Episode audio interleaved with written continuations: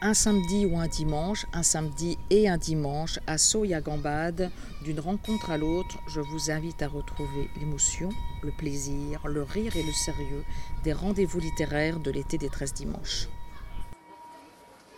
Bah, bon, bonjour à tous, on est ravis ce dimanche, on est le combien? On est le 8 juillet, c'est déjà le 11e rendez-vous de l'été des 13 dimanches.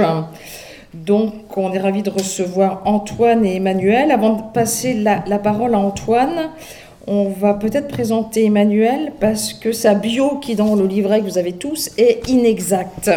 Alors, euh, ah ben, non, non, nous on est, on, est, on est quand même un peu précis. Donc, Emmanuel, explique-nous, tu n'es pas agrégé d'histoire? Non, je suis désagrégée. Ah, désagrégée. voilà.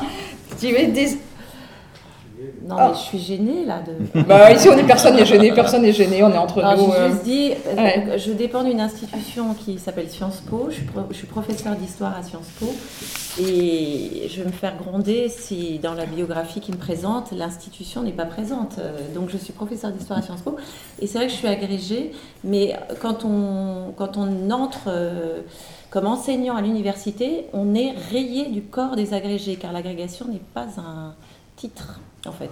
Donc vous êtes agrégé et ensuite désagrégé. Mais tout ça n'a absolument aucun intérêt. Voilà. Mais, mais, par contre, Emmanuel, tu es bien du Elgoat. Oui, tout à ah, fait. Ah, voilà enfin, je, mais ça aussi, je ne sais pas si ça, c'est très intéressant. Ah bah c'est très intéressant, parce que la pensée quand même est construite par rapport au territoire où nous on a grandi, où nos ancêtres ont grandi. Il y a quelque chose quand même un peu, il y a une rugosité euh, euh, euh mégalithique qui est chez toi, qu'on reconnaît et qui, qui, qui d'ailleurs fait tout, tout son sel, n'est-ce pas Antoine hein Disons que les ethnologues ont étudié le, le matriarcat breton. Euh, et euh, Mona Ouzouf en a parlé euh, dans d'autres termes, pas en termes ethnologiques, mais peut-être que je suis un petit peu matriarque aussi, c'est possible. mais en tout cas, oui, ma mère est de, est de Yolgoat et, et, et, toutes ces nombreuses parce qu'il n'y a plus des sœurs maintenant. Et donc, je suis très émue de me retrouver ici, puisqu'elle a été élève ici. Voilà.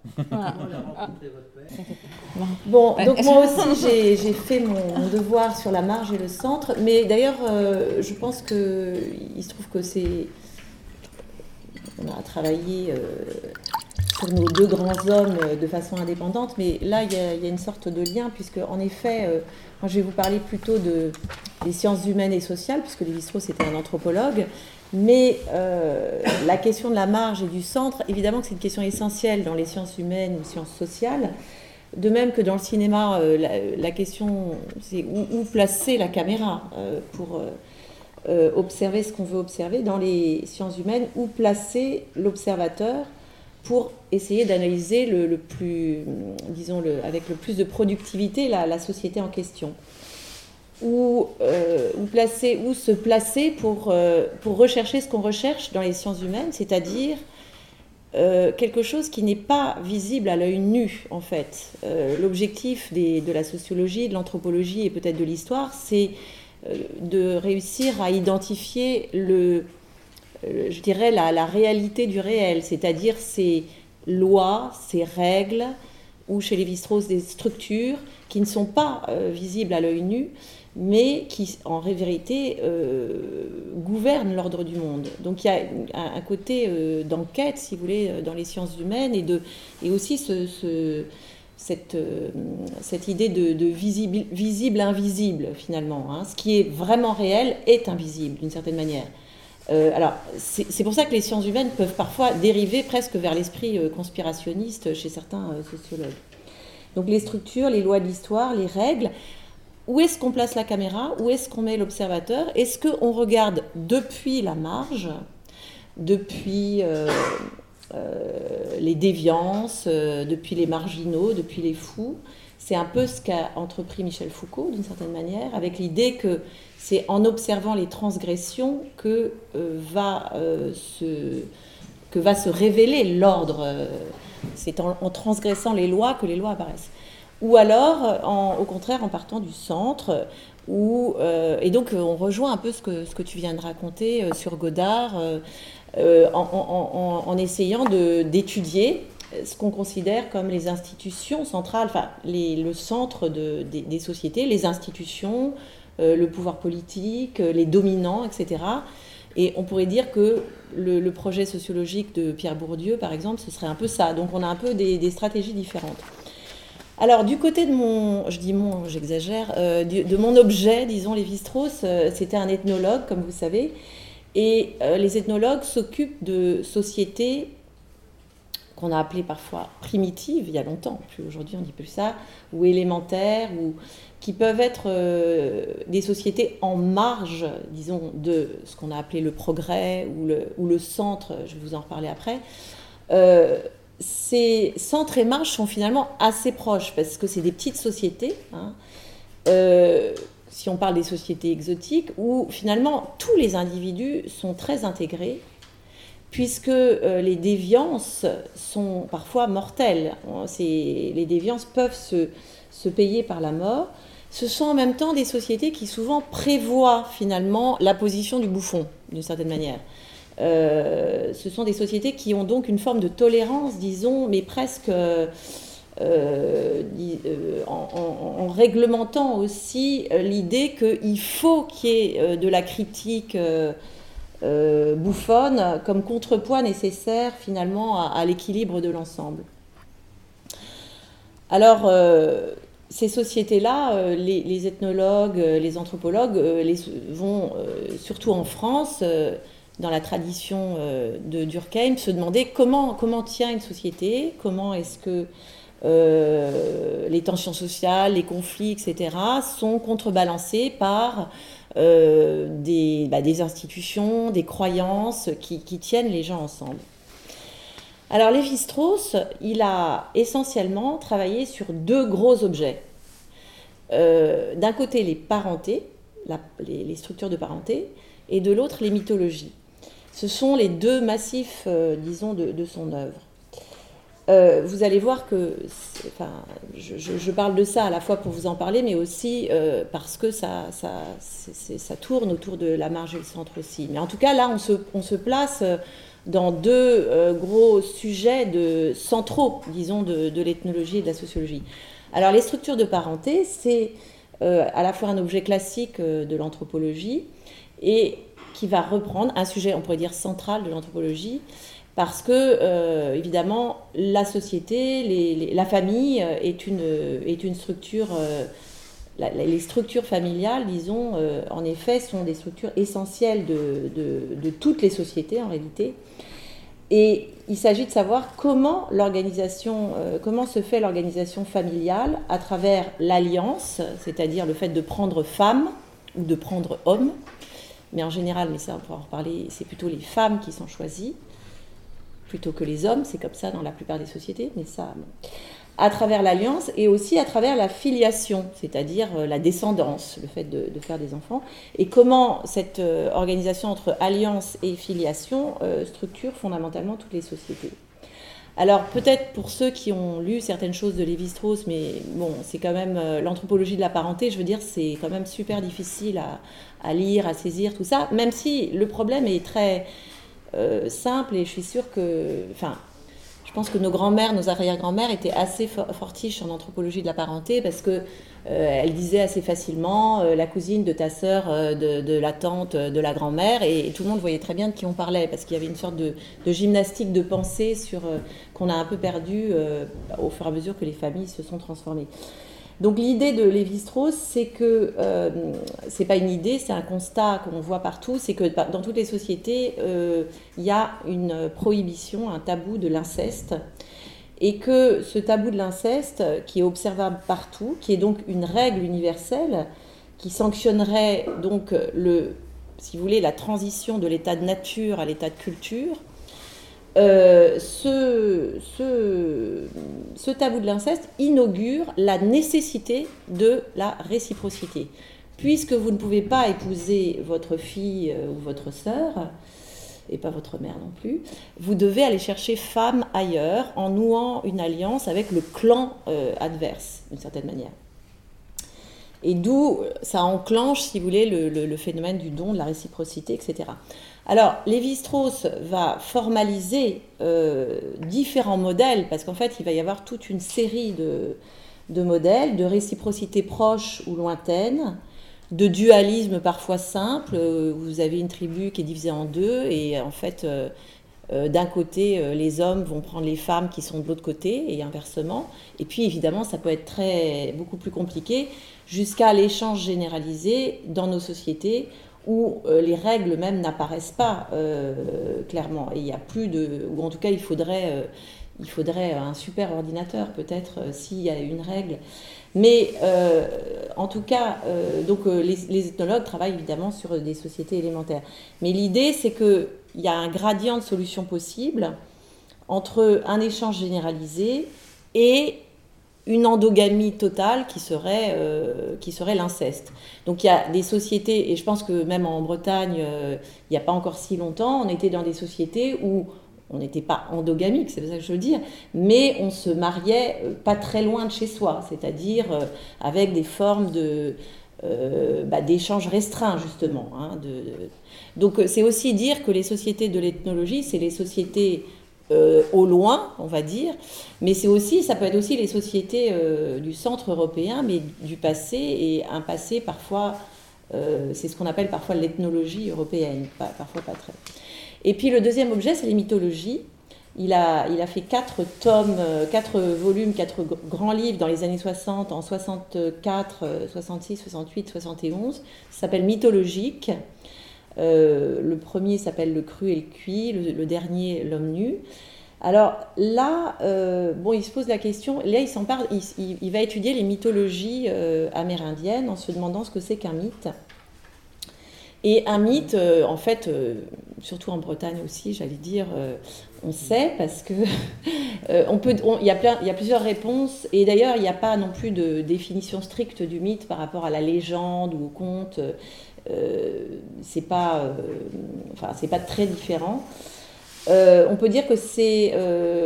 Lévi-Strauss disait que c'était une. Bon, on peut dire que c'est des histoires où le règne, où les règnes animaux, végétaux, humains cohabitent et ne sont pas stabilisés, avec des, femmes qui se transforment en, en oiseaux, des hommes qui se transforment en pierres, des pierres qui se. etc. Bon on peut dire aussi que ce sont des histoires sans queue ni tête, euh, un peu comme des rêves. Et euh, Lévi-Strauss et l'anthropologie d'une façon générale, comme Freud euh, un siècle avant quasiment, ce sont des histoires aberrantes, mais dont, on postule, postule qu'elles ont un sens, mais on, ne sait pas lequel en fait. elles ont un sens quand on... L'idée de la psychanalyse, c'est quand même ça, hein, de l'interprétation des rêves. Ces rêves dont on rêve chaque nuit. Euh, euh, alors chacun euh, peut éventuellement... Mais en tout cas, l'idée, c'est que ce sont des rêves signifiants, ce sont des histoires signifiantes. De même, les mythologies sont des histoires sans queue ni tête, mais qui ont un sens, mais dont on... il faut peut-être pas se presser de, dire quel sens il a. Mais en tout cas, ça en a pour Lévi-Strauss, la mythologie, les mythes, c'est l'idée, c'est quelque chose de très important pour tenir une société, c'est l'idée que les mythes prodiguent toutes les réponses nécessaires à la vie des hommes, toutes les, toutes les inquiétudes, je dirais, intellectuelles. Et ça veut dire aussi pour lui que ces, sociétés euh, exotiques ont des inquiétudes intellectuelles, elles ont aussi des angoisses métaphysiques, euh, la vie, la mort, euh, pourquoi de deux personnes naît une seule personne, comment de deux on vient vers un, pourquoi le ciel, pourquoi la terre, pourquoi les éléments, etc. Euh, et, donc, euh, il installe, si vous voulez, les mythologies dans une sorte de dignité aussi euh, philosophique et, métaphysique. L'originalité de, l'analyse de lévi-straussienne des mythologies, c'est que il n'y a pas tel mythe veut dire telle chose, c'est que pour étudier le fonctionnement mythologique, il faut étudier toutes les variantes du mythe. Et donc, chaque variante est à la fois identique à l'autre et en même temps légèrement différente. Et je vous dis ça parce que du coup, la forme euh, de, de, de, l'intellection euh, lévi-straussienne, c'est pas une forme de centre et de marge, mais c'est plutôt une forme kaléidoscopique, si vous voulez, parce que dans un kaléidoscope, enfin, je me suis posé la question en préparant ce truc, cette, euh, cette, cette conférence. Donner un exemple de mythe? Est-ce que, est-ce que quand on tourne un kaléidoscope, il n'y a pas de centre et de marge d'une certaine manière, parce que c'est toujours la même chose, mais un peu différemment. Et, du coup, non, mais une sorte de mythe, ça ne servit. En fait, il faut étudier les variantes, toutes les variantes euh, des mythes. C'est pour ça que c'est d'ailleurs assez, euh, assez, euh, assez difficile. Et aussi, l'idée, c'est que dans l'humanité, si vous voulez, est complètement euh, une, de même la, vision, si vous voulez, de, à la fois des mythologies mais des sociétés par euh, l'anthropologie structurale, c'est aussi que c'est une humanité une, euh, c'est une humanité, c'est un, un, universalisme, mais qui, se, qui, concilie une très grande diversité. Toutes les sociétés sont également dignes d'attention, toutes les sociétés sont très différentes les unes des autres, et en même temps, elles ont, comme toutes les scènes du kaléidoscope, si vous voulez, sont très différentes, mais en même temps, elles ont euh, des, sinon des racines ou un centre commun, mais en tout cas une structure, ce qu'il appelle une structure commune. Alors, cette, euh, cette, euh, cette marge et ce centre, on pourrait aussi, euh, ce, modèle de la marge et du centre, on pourrait aussi le faire jouer, la faire jouer, et de même, tu n'as pas été dans le sens biographique sur Godard, mais on pourrait la faire jouer sur euh, l'itinéraire même de Lévi-Strauss. Je peux le faire un peu rapidement parce que c'est aussi l'occasion de parler de la, la vie de Lévi-Strauss. Euh, on peut la faire jouer à un premier niveau qui est euh, d'abord le fait qu'il était juif, c'est-à-dire une marge euh, dans la société française de son époque, puisque évidemment c'est une minorité hein, religieuse et culturelle, je dirais, et que Lévi-Strauss est né en 1908, qu'on sort d'un épisode d'antisémitisme fort, l'affaire Dreyfus, hein, qui, a, continué à...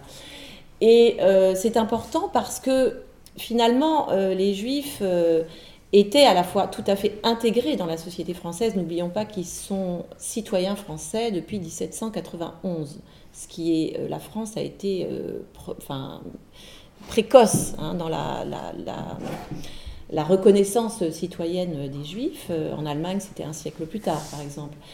Et donc en même temps, ce sont des citoyens pleinement intégrés d'une certaine manière et depuis longtemps. Et en même temps, l'affaire Dreyfus a fait remonter une forme de, marginalisation. Et euh, pourquoi euh, je vous parle de ça? Parce que Lévi-Strauss, comme d'autres, met en rapport, enfin, si vraiment on lui demande, hein, parce qu'il parle jamais tellement de, sa judéité et tout ça, mais le, fait de faire des sciences sociales, de faire de l'ethnologie et le fait d'être juif. C'est-à-dire le côté où tout d'un coup, on se croit intégré dans une société et on se rend compte qu'on n'est pas tout à fait intégré ça aiguise une forme de regard critique, ça, et de fait, c'est tout à fait étonnant si vous regardez euh, les noms qui jalonnent l'histoire, pas seulement française, des sciences sociales, il y a beaucoup de juifs. Euh, en France, je ne citerai que, par exemple, je sais pas, Durkheim pour commencer, ou Marcel Mauss, Raymond Aron, Claude Lévi-Strauss, ou plein d'autres, euh, Maurice Alvax, etc. Ça ne veut pas dire que c'est que des juifs, mais je veux dire, il y a, une, majorité de, noms et de, culture, de genres de culture juive qui euh, peut interroger. Donc ça, c'est une première façon de, parler de, de, la marge et du centre, c'est-à-dire là, c'est presque le privilège euh, critique, épistémologique de la marginalité religieuse qui donne un regard critique. Bon. Sur le plan institutionnel, Lévi-Strauss, comme vous le savez peut-être, euh, on croit qu'il a, euh, parfois, on sait qu'il a été professeur au Collège de France hein, pendant, pendant 20 ans. En même temps, euh, il ça n'a pas été toujours quelqu'un qui a eu. on croit qu'il a eu un chemin direct du Collège de France à l'Académie française. c'est pas du tout ça. C'est quelqu'un qui a eu aussi pas mal d'échecs professionnels dans sa vie. Mais je voulais juste euh, simplement dire que le Collège de France, pour ceux qui peut-être euh, le fréquentent euh, si quand vous allez à Paris, c'est à la fois une institution centrale, prestigieuse, etc., et très ancienne, hein, qui remonte au XVIe siècle. c'est une des plus. En fait, je pense que c'est l'institution française la plus ancienne de toute catégorie. A priori, je ne vois pas ce qui est plus ancien que le Collège de France et qui existe toujours. Et en même temps, c'est une, c'est une institution qui est souvent euh, qui peut aussi être euh, le lieu d'atterrissage, je dirais, de marginaux. En tout cas, marginaux de l'université, puisque beaucoup de, certains professeurs au Collège de France sont souvent des gens un peu euh, qui n'ont pas été professeurs d'université, qui n'ont pas fait carrière, par exemple des gens comme Roland Barthes étaient, si on peut dire, des, marginaux, enfin, ou en tout cas des outsiders, on peut dire. Donc voilà, c'est juste pour euh, tempérer un peu le Collège de France. Et puis l'autre chose que je voulais dire sur aussi le, ce, rapport finalement entre la, la, créativité intellectuelle et, la position, euh, c'est que euh, avant de, comme je vous ai dit, donc Lévi-Strauss est élu au Collège de France en 1959. Mais avant ça, euh, il a échoué deux fois au Collège de France et il avait une position de, à l'école, euh, à, la sixième section d'école pratique des hautes études. Bon, c'était un poste pas mal, mais pas terrible, pas extraordinaire non plus. Et il traverse au milieu des années 50 une sorte de moment de crise, d'une certaine manière. Et il se trouve que c'est à ce moment-là qu'il va écrire euh, le livre qui peut-être vous avez lu et qui a peu le, celui qu'on a lu quand on a lu un seul livre de Lévi-Strauss, c'est Triste Tropique, qui est publié en 1955. Et il a, c'est intéressant parce qu'il a, il écrit Triste Tropique alors qu'en fait, il dit, il ne se serait jamais permis d'écrire Triste Tropique s'il avait été engagé dans une carrière universitaire. C'est parce qu'il est à la marge, d'une certaine manière, c'est parce qu'il a à ce moment-là renoncé à faire carrière qu'il va se permettre euh, euh, disons, ce, grand euh, cri euh, qui est triste tropique, qui ne ressemble à, rien, qui n'est pas de la littérature, qui n'est pas de la fiction, qui n'est pas un essai, qui est, qui n'est pas un livre d'anthropologie en tant que tel, qui est une espèce de voyage philosophique teinté de Boileau ou de Malherbe. Donc là encore, disons que la marge institutionnelle, la marge existentielle même à ce moment-là, a permis aussi une, grande liberté. Et puis, euh, là où aussi on peut faire jouer ce, modèle de marge et de, et de centre, c'est sur le plan politique, où euh, j'ai écrit que Lévi-Strauss était une sorte d'excentrique. Alors je ne sais pas si l'excentrique est un marginal, c'est un peu différent même, euh, l'excentrique. Bah, il n'est pas au centre. Il n'est pas au centre. Il n'est pas au centre. Mais est-ce que ça veut dire être à la marge? Parce que presque la marge, comme tu l'as montré, c'est aussi une, une situation, euh, disons, qui est quand même identifiable. C'est sur les lisières, quoi. Là, c'est pas forcément ça, même. C'est plutôt au-delà finalement de euh, c'était quelqu'un d'assez imprévisible politiquement. C'était euh, bon, en tout cas, il n'est pas au centre politiquement. Il n'est pas non plus dans les euh, ni à l'extrême gauche ni à l'extrême droite. Il n'est pas non plus au centre de ce qui constitue le modèle intellectuel français, c'est-à-dire de la gauche engagée, de l'intellectuel engagé à gauche, à l'image de Jean-Paul Sartre par exemple. C'est quelqu'un qui a été à gauche quand il était jeune. Il était militant de la SFIO. Mais euh, ensuite, euh, il a sans doute, euh, pour lui, le politique s'est déplacé ailleurs. Pour vous donner un exemple, enfin quelques exemples de cette excentricité, d'un côté, on pourrait dire que ça le placerait à droite, c'est sa position, par exemple, dans les années 50, au moment de la décolonisation, enfin de la guerre d'Algérie d'abord, et fin des années 50, au moment des, mouvements de décolonisation. Euh, toute la gauche intellectuelle est évidemment pour la décolonisation. Lui aussi, d'une certaine manière, mais très tôt, enfin, je veux dire, il est post-colonial avant d'être décolonial. C'est-à-dire que très tôt, il est euh, assez sceptique sur les nouveaux gouvernements qui vont arriver à la tête de ces jeunes pays issus de la décolonisation. Euh, le FLN en Algérie et tous les pays qui se décolonisent dans l'Afrique noire. Euh, ça signifie pas du tout qu'il est pour la colonisation, mais ça signifie qu'il est sceptique sur finalement les, nouveaux dominants euh, et, leur position par rapport à notamment euh, justement à ces sociétés que lui chérit, qui sont des, ces sociétés en marge du progrès, les tribus, etc. Et de fait, les nouveaux États issus de la décolonisation vont entrer dans quelque chose qui va critiquer, je vais en parler tout à l'heure, c'est-à-dire l'idée du développement, du progrès, etc. Donc là, il, a une position tout à fait singulière et assez bizarroïde.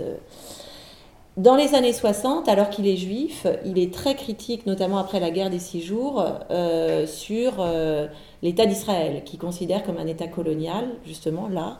Alors que, euh, bon, bah ça par exemple, ça, l'identifie plutôt presque à une position comme Jean-Luc Godard, de ce point de vue-là, exactement. Il est plutôt dans une position de presque d'extrême gauche, parce que quand même, on n'est encore que 20 ans après la fin de la guerre, donc Israël, c'est quand même un, État euh, très particulier et, qu'on, disons, euh, à qui on prête beaucoup parce qu'il apparaît comme euh, un État abri, un État qui est une sorte de talisman et sûrement qu'on regarde non sans culpabilité aussi. Enfin, c'est très compliqué le rapport à Israël, mais très rares sont. et par exemple, Sartre est resté pro-Israël toute sa vie. Bon. Après 68, Lévi-Strauss est vu comme un affreux conservateur, voire réactionnaire, d'une part parce qu'il n'a pas tellement apprécié le mouvement de mai 68, et d'autre part parce qu'il va rentrer à l'Académie française en 1974, qui est en effet à ce moment-là objectivement un lieu où euh, les académiciens, enfin ça n'a jamais été un fleuron de l'extrême gauche, hein, l'Académie française, mais là vous avez des gens qui sont encore très euh, disons, des écrivains euh, qui fleurent bon, euh, Vichy, etc. Hein. Il y a encore Paul, des gens comme Paul Morand qui, qui vient de rentrer à l'Académie française en 68. Donc, tout ça, et puis par contre, à la fin de sa vie, si j'ai le temps, j'en reparlerai un tout petit peu après, il va avoir des positions tout à fait, je dirais, d'un progressisme échevelé sur des choses aussi euh, délicate que tout ce qui est les questions bioéthiques, euh, euh, les nouvelles parentalités, les nouvelles filiations. Par exemple, alors il n'a pas des positions vraiment publiques en fait, mais on a retrouvé des articles qu'il avait faits et qui ont été ressortis là il y a quelques années où il, est tout à fait Enfin, il est tout à fait calme avec l'idée d'avoir deux ou trois mères, deux ou trois pères, euh, disons toutes les nouvelles recompositions familiales liées à la fois euh, aux nouvelles façons de faire famille aujourd'hui, hein, euh, à travers plein de choses, à la fois les, familles recomposées, mais aussi les couples homosexuels et tout ça. Et eh ben, il trouve ça, bon, il dit, ça, ça, le perturbe pas du tout. Il dit, mais les sociétés dont je m'occupe ont vécu des choses comme ça, il euh, n'y a pas euh, de feu au lac, euh, c'est pas la peine d'en faire toute une histoire. Donc c'est très curieux parce qu'il n'est pas du tout dans, dans, la position des anthropologues du centre anthropologique qui font de la famille. La famille est une structure de la société, mais pas forcément la famille hétérosexuelle parentale. En tout cas, il montre par des exemples que plein de sociétés ont fait des, ce qu'il appelle des montages de, de parenté euh, super sophistiqués et très compliqués, où il y a euh, trois mères, euh, quatre mères. donc le fait qu'aujourd'hui il puisse y avoir une mère qui, disons, porte l'enfant et qui accouche, une mère, donc une mère biologique, une mère sociale, c'est des, choses qui lui semblent tout à fait possibles.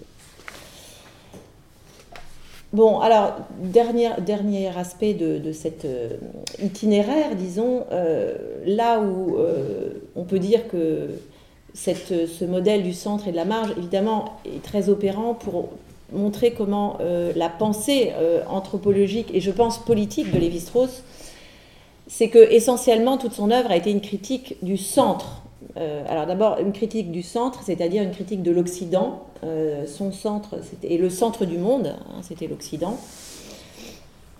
L'ethnologue, c'est évidemment l'homme de l'Occident euh, qui va sur les marges, c'est-à-dire dans ces sociétés de loin, loin, pour revenir au centre en finalement critiquant sa, sa, propre civilisation, à moins qu'au fond ce soit un peu différent et que l'ethnologue soit celui qui euh, ressent une forme de malaise par rapport à sa propre civilisation et qui d'une certaine façon euh, va vider ce malaise ou en tout cas va essayer de l'explorer en allant euh, voir ailleurs. C'est possible. Donc le, livre Triste Tropique, hein, qui est publié en 1955, est évidemment l'expression de, de, cette critique portée par un style très qui a fait son, sûrement une part de sa célébrité. Hein. On a l'impression d'être dans les, foudres, les abîmes de, de Pascal ou de, ou de Boileau, euh, une sorte de grande oraison funèbre euh, à l'Occident.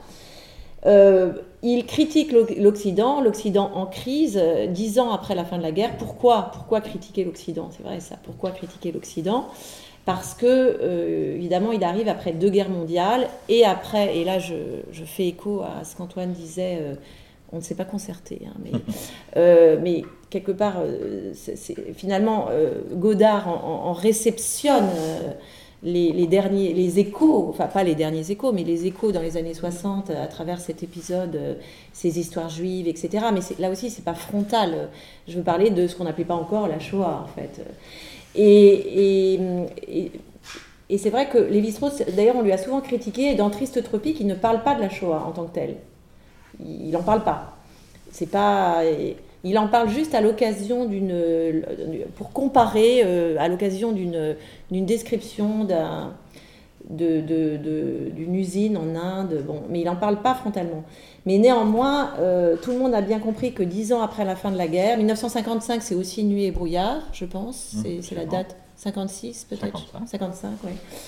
Euh, et euh, en fait, on voit très bien dans la réception de Triste Tropique, dans les, articles, les gens comprennent très bien que c'est de ça dont il s'agit. Et il y a par exemple un article de Raymond Aron.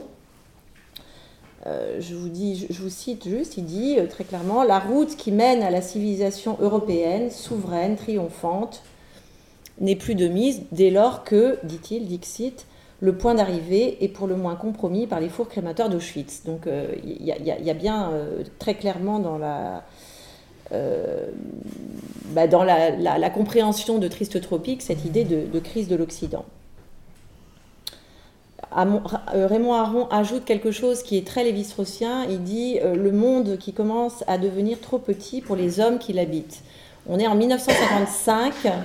je ne sais pas trop en 55 combien de il doit y avoir combien de personnes? 3 milliards? J'ai peur de dire une bêtise. Euh, en 55, je ne sais, pas, très bien. Euh, mais en tout cas, il y avait certainement deux fois moins d'hommes et de femmes qu'aujourd'hui, ça c'est certain. Donc, critique de l'Occident, critique du centre, ça veut dire critique de l'Occident. Ça veut dire aussi critique du progrès. C'est pas tout à fait la même chose que critique de l'Occident et c'est un peu différent. Euh, le livre, qui est le symbole de cette critique du Progrès, c'est un petit livre qui fait 60 pages, donc qui est aisément lisible, mais pas forcément très connu, qui s'appelle Race et Histoire et qui est publié en 1952. Et là, euh,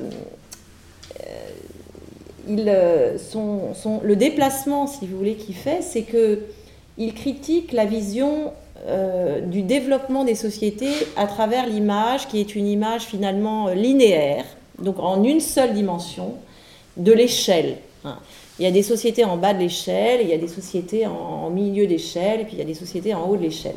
Nous, notre société, on est en haut de l'échelle, mais euh, parce que euh, on a euh, l'art, la science, le, les hôpitaux, l'instruction, etc., etc. Et puis il y a des sociétés en bas de l'échelle et qui, que l'on peut aider à gravir les échelons de l'échelle. À cette vision, qu'on appelle en, sciences humaines une vision évolutionniste, hein, l'idée qu'il y a une évolution et que plus ça va, mieux ça va, finalement. Plus ça va, mieux ça va. C'est un peu la vision aussi des, des, sciences humaines et de l'ethnologie du 19e et une partie du 20e siècle c'est aussi la vision de la colonisation, une, bonne colonisation, on va dire. Hein. Euh, l'idée qu'on aide finalement les peuples euh, qui sont dans l'obscurantisme à s'émanciper. Enfin, ce serait, euh, c'est un peu le discours de Jules Ferry, puisqu'on est dans une école. et, et, du reste, mais bon, ça c'est un, un, aparté là, mais je pense que Mona Ozouf le dit, et c'est une façon de lui rendre hommage dans ce lieu qui lui est cher. Euh, faut pas, il n'y a pas deux Jules Ferry. Euh, il y a le, cet évolutionnisme, disons, émancipateur de l'école républicaine n'est pas fondamentalement différent de l'évolutionnisme émancipateur de la colonisation. Et c'est pour quoi Jules Ferry est à la fois celui qui qui fait les lois, les grandes lois républicaines sur l'école et qui relance le projet euh, colonisateur. Ce qui est assez difficile à comprendre aujourd'hui, mais c'est quand même. Et donc, euh, Lévi-Strauss, dans Race et Histoire, dit euh, non, les sociétés, c'est pas une échelle, etc. C'est plutôt un peu à la montagne, par saut et gambade. C'est c'est un peu comme dans des, jeux de cartes ou dans des jeux de hasard aussi, enfin pas tout à fait de hasard, plutôt le poker, quoi, quelque chose comme le poker, où il y a des stratégies, mais il y a aussi la chance. Et il y a surtout cette idée que chaque société peut être bonne dans son propre euh, domaine. Il y a des sociétés qui sont bonnes pour les productions esthétiques. Il y a des sociétés qui sont bonnes pour euh, la production de biens matériels. Il y a des sociétés qui sont bonnes pour intégrer les jeunes, euh, leurs jeunes. Il y a des sociétés qui sont bonnes pour les rituels funéraires. Enfin, vous voyez, il y a, il y a et, donc, euh, dans Race et Histoire, c'est ça un peu le. Il y a une, forme de. C'est ce qu'on appelle le, le, relativisme de Lévi-Strauss, un relativisme absolu, c'est-à-dire qu'il explique qu'il y a. On, peut pas, euh, il n'y a pas de critère absolu pour juger de si une société est bien ou pas. Euh, il n'y a pas de critère absolu. Et finalement, bon an, mal an, on peut conclure de façon un petit peu euh, relativiste aussi que les avantages et les inconvénients euh, de chaque société finalement se, retrouvent un peu euh, dans les mêmes proportions un peu partout. En tout cas, aucune société n'est tout à fait bonne ou aucune tout à fait mauvaise. Et particulièrement pas, la nôtre. Et là, je vous cite une, citation que j'aime beaucoup de Lévi-Strauss qui dit Dans ce que nous nommons progrès, c'est ce que je me dis quand je, quand je suis en train de piquer une crise de nerfs euh, sur mon ordinateur euh, parce que je n'arrive pas à faire telle ou telle chose, euh, que Internet ne marche pas, etc. Dans ce que nous nommons progrès, il y a 90% d'efforts pour remédier aux inconvénients liés aux avantages que procurent les 10% qui restent. Bon, c'est un peu alambiqué comme formulation, mais en tout cas, euh, évidemment que ce n'est pas, euh, pas le, résultat du progrès ou de, du, progrès, mais c'est évidemment l'idéologie du progrès qui est euh, très tôt. très tôt alors, Lévi-Strauss n'était évidemment pas le seul hein, à, à, faire cette critique, mais disons qu'il a mis tout son savoir anthropologique et aussi son, son acuité éventuellement philosophique à argumenter sur ce plan. Et puis, troisième déclinaison de la critique du centre, c'est une critique encore peut-être plus scandaleuse, si on peut dire, parce que c'est la critique de l'humanisme. Parce qu'en général, évidemment, l'humanisme est vu comme euh, ce qu'on appelle l'humanisme, c'est-à-dire euh, cette façon euh, que les, sociétés européennes ont, à partir du, mettons, fin 15e, 16e siècle, de entamer une très enthousiasmante, par ailleurs, émancipation de toute la dimension théologique, finalement se délester petit à petit d'une vision théologique des choses pour explorer d'un point de vue de l'intelligence humaine à la fois les, espaces lointains, mais aussi les espaces du savoir, etc. Tout ça est, plutôt valorisé et tout. Mais en même temps, pour les strauss que ce soit la Renaissance ou les lumières, là aussi qui sont très valorisées, d'ailleurs le terme lumière, euh, il y a quand même le, verre est dans le fruit, si je puis dire. Euh, c'est-à-dire qu'il y a quand même un gros problème avec ça, c'est que euh, du coup, déjà le christianisme avait installé l'homme non pas au centre, mais quand même comme, comme une forme de, maître de la création. Enfin non, c'est Dieu évidemment, mais avait mis euh, l'homme quand même comme euh, reflet euh, de, Dieu. Hein. L'homme est fait à l'image de Dieu, donc certes, il y avait le Dieu. Dès lors qu'il y a une émancipation de cette dimension théologique, l'homme reste tout seul face à lui, face à lui-même, et ayant surtout coupé les liens que les sociétés anciennes avaient avec les animaux, les êtres animés et inanimés, au nom de finalement l'humanisme qui installe l'homme, son esprit, la liberté humaine, etc., en position omnipuissante et, et libéré d'une certaine façon, libéré de Dieu. Hein, Dieu, peu à peu, est oublié, Dieu est mort. Et, euh, en fait, euh, libéré, si on peut dire, euh, en tout cas isolé du, reste des, êtres vivants et, non vivants. Et donc libérant une sorte d'énergie sauvage qu'on appelle la modernité et une, une, énergie à la fois de création, c'est sûr, de, de, transformation hein, et d'extraction, j'ai envie de dire. Mais euh, c'est ça qu'on appelle le progrès jusqu'à aujourd'hui, euh, qui est, euh, vous savez, on parle beaucoup d'anthropocène, c'est-à-dire ce, ce, qu'on définit des, des, géologues quasiment pour montrer une, une, planète, notre planète, qui, où on pourrait identifier une couche qui est liée évidemment aux, traces de l'homme. Donc lui, il n'est pas contre l'homme, c'est pas ça. il est il n'est pas contre la liberté, il n'est pas contre tout ça, mais il est contre la, solitude finalement que, que, nous a, que nous a donné l'humanisme au sens strict, et il est pour euh, ce qu'il appelle un, humanisme réconcilié, c'est-à-dire, euh, vous dites qu'ici euh, vous êtes un peu animiste, ce que vous m'avez dit tout à l'heure, les objets, l'horloge, le chien, etc. Donc ça c'est assez lévi-straussien au sens où euh, l'homme tout seul euh, s'ennuie ou à la fin finit par s'étriper finalement euh, quand on est donc c'est ce qui c'est enfin, c'est d'ailleurs une des c'est un peu comme ça qu'il voit les, phénomènes d'extermination qu'il y a eu tout au long de, de l'histoire humaine parce que de ce point de vue-là il n'est pas très lanzmanien si on veut au sens où Lévi-Strauss pense que ce qui s'est passé pendant la Seconde Guerre mondiale n'est pas unique. Il pense que par exemple l'opération grande découverte, c'est-à-dire euh, lorsque les Européens euh, découvrent euh, par exemple l'Amérique, il s'est aussi passé une forme d'extermination volontaire. Enfin, c'est d'ailleurs avéré. Et donc, tout ça pour dire qu'il il, il, prône quelque chose qui, aujourd'hui, dont on entend beaucoup parler et qui est très.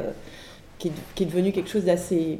Enfin, je crois assez discuté, et d'ailleurs vous allez avoir, je crois, des, séances là-dessus, mais euh, c'est ce qu'il appelle un humanisme réconcilié, c'est-à-dire qu'il pense, et il le dit dès 1976 en rendant quelques pages euh, au président de l'Assemblée nationale de l'époque, il faudrait transformer la charte des droits de l'homme en charte des droits du vivant. Donc là, on, passe à, une autre euh, dimension. Donc voilà, en fait, toute cette pensée, qui est une pensée très profondément politique, mais qui passe par l'expression anthropologique, c'est une critique du centre non pas au nom des marges, hein, c'est pas, euh, il, il, pas, on va pas euh, vivre euh, comme évidemment les toupies ou les, il s'agit pas de, de toute façon on peut pas revenir en arrière, c'est impossible. mais il s'agit plutôt dans toute l'œuvre lévi-straussienne d'une énorme, je dirais, revalorisation réévaluation, plus que revalorisation, réévaluation des expériences historiques de ces sociétés qui ont été en marge euh, du progrès, en marge de l'Occident. Que ce soit les sociétés, c'est donc les sociétés qui sont l'objet de l'ethnologue, donc les sociétés exotiques au loin et les sociétés du centre aussi, les sociétés rurales, hein, euh, qui étaient aussi l'objet de, l'investigation ethnologique, les sociétés rurales. Euh, euh, et, vous, et euh, dans le Finistère, je termine par là parce que c'est, enfin, je, viens d'y penser, mais euh, le Finistère, certains points du Finistère étaient vus comme quasiment des, isolats, notamment des communes comme Plozévet, etc. Ah. Et c'est pourquoi le Finistère a été souvent un lieu d'investigation ethnologique. important. Il y a eu des grandes enquêtes. L'enquête de Plozévet, ça a été une des grandes, grandes enquêtes euh, de sciences humaines euh, dans la France de la deuxième moitié euh, du XXe siècle. Donc du côté ils de, ils peuvent revenir. en tout cas, c'est vrai que c'était, c'est, en tout cas, c'est, le, tout, toute l'œuvre de Lévi-Strauss, c'est une, je pense, c'est une réévaluation de l'expérience historique de ces sociétés. Pourquoi? Pas pour dire c'était mieux et tout ça. Non, il y avait plein de, mais pour dire ces sociétés-là ont affronté des problèmes qui peuvent être les nôtres aujourd'hui ce que je disais, bah, par exemple, toutes les questions qu'on se pose autour des animaux, est-ce qu'il faut manger de la viande, est-ce qu'il ne faut pas manger de la viande, etc. Ou bien, et, là je, terminerai par une note pas très gaie, excusez-moi, mais sur aussi la question aujourd'hui de la fin du monde, d'une certaine manière, euh, c'est-à-dire, euh, bon, bah, euh, personne n'ignore qu'on a un, petit problème, la crise climatique, etc.